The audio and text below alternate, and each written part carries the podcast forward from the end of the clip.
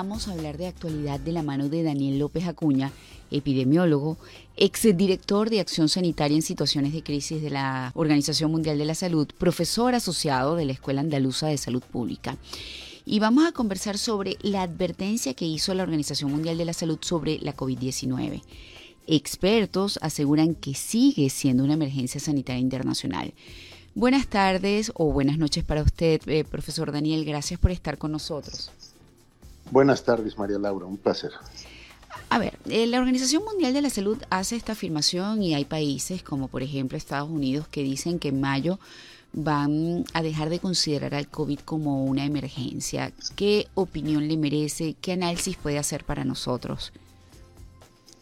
Bueno, yo creo que primero es importante entender que la recomendación que fue emitida por el Comité Independiente de Expertos eh, de emergencia para la COVID-19, que es una recomendación que se le hace al director general de la Organización Mundial de la Salud y el director de la OMS, la prueba, en este caso, va en dirección de decir, seguimos ante una emergencia sanitaria de importancia internacional. Yo estoy completamente de acuerdo con esa recomendación. Me parece que ha prevalecido la sensatez en este comité, en la recomendación, en la decisión de la OMS, porque seguimos ante un fenómeno que está cobrando vidas, que está teniendo una alta tasa de transmisión, que está impactando los sistemas sanitarios y que en modo alguno ha desaparecido como amenaza ni como pandemia. A ver, ¿y cuáles serían las consideraciones? O sea, ¿cuáles son este, esos aspectos que están evaluando en esa directiva de la Organización Mundial de la Salud para seguir considerándolo una emergencia sanitaria internacional? ¿Cuáles son esos supuestos? Bueno, lo primero es que hay una serie de criterios que están establecidos en el Reglamento Sanitario Internacional que son los que llevan a designar un problema de salud pública como una emergencia sanitaria de carácter internacional. Y esto fue lo que ocurrió el 31 de enero del 2020 cuando se produjo la pandemia de COVID.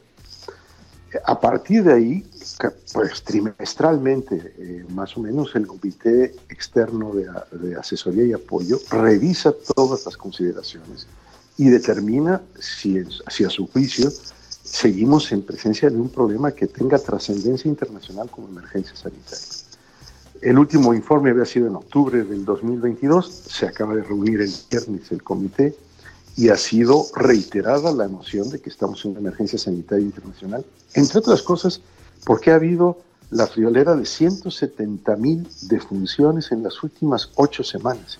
Y yo creo que a veces eso se nos olvida, porque estamos ante una pandemia que ha cobrado eh, pues casi 7 millones de vidas, que ha producido casi 7 millones de fallecimientos, 6,8 millones de fallecimientos que tiene 750 millones de casos registrados en el mundo, que sigue impactando a los sistemas sanitarios, en donde la vacunación sigue siendo baja en muchos países en vías de desarrollo y en donde el virus sigue transmitiéndose y sigue además generando episodios de COVID persistente en un porcentaje elevado de personas.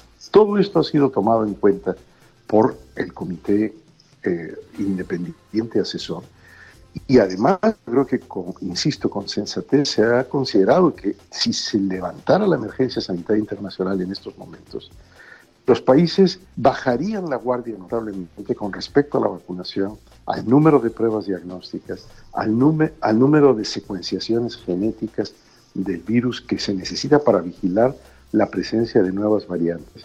Y eh, la población misma relajaría sus conductas en cuanto a medidas de protección.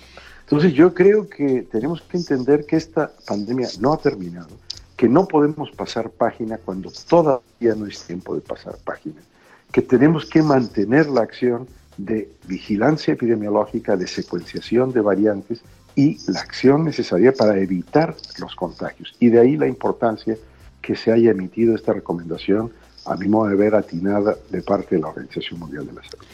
A ver, eh, profesor Daniel, hay otro tema que ya también lo, lo comento a título personal y por la experiencia que, tengo. Eh, he sabido de fallecimientos de dos o tres personas, por ejemplo, en las últimas dos semanas, por un virus extraño que ha afectado este, eh, el sistema respiratorio de las personas, pero no se dice que es COVID, porque simplemente se han hecho hasta cuatro y cinco pruebas de COVID y salen negativas.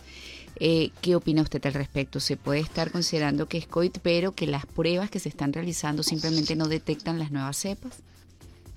Bueno, lo que estamos teniendo en estos momentos en buena parte del hemisferio norte, en buena parte del mundo, de hecho, en la temporada regional, es una simultaneidad de infecciones respiratorias agudas severas.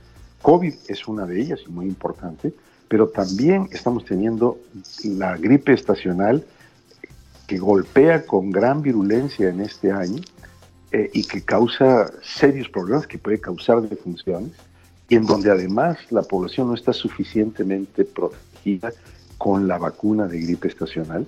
Y estamos teniendo virus respiratorio sincicial que inicialmente afectaba primariamente a niños menores de 4 años, produciendo bronquitis, pero hemos visto que está afectando también a adultos mm. mayores, particularmente vulnerables.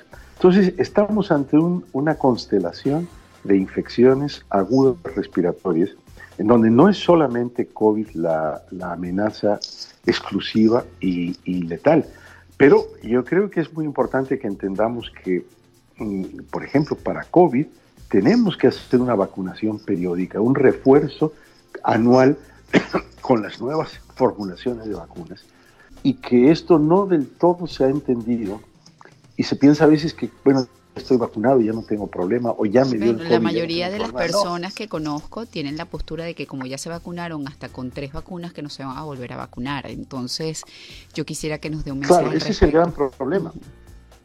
Es un gran problema, la reticencia vacunal a vacunarse con una cuarta dosis, especialmente de la nueva formulación de vacuna bivalente que protege tanto contra las cepas iniciales como con contra las variantes o, sublinajes de Omicron y que ha sido desarrollado empezó a, circular o a aplicarse en los países europeos, en Estados Unidos, mm. desde fines de septiembre. Eh, vamos, personalmente tengo cuatro dosis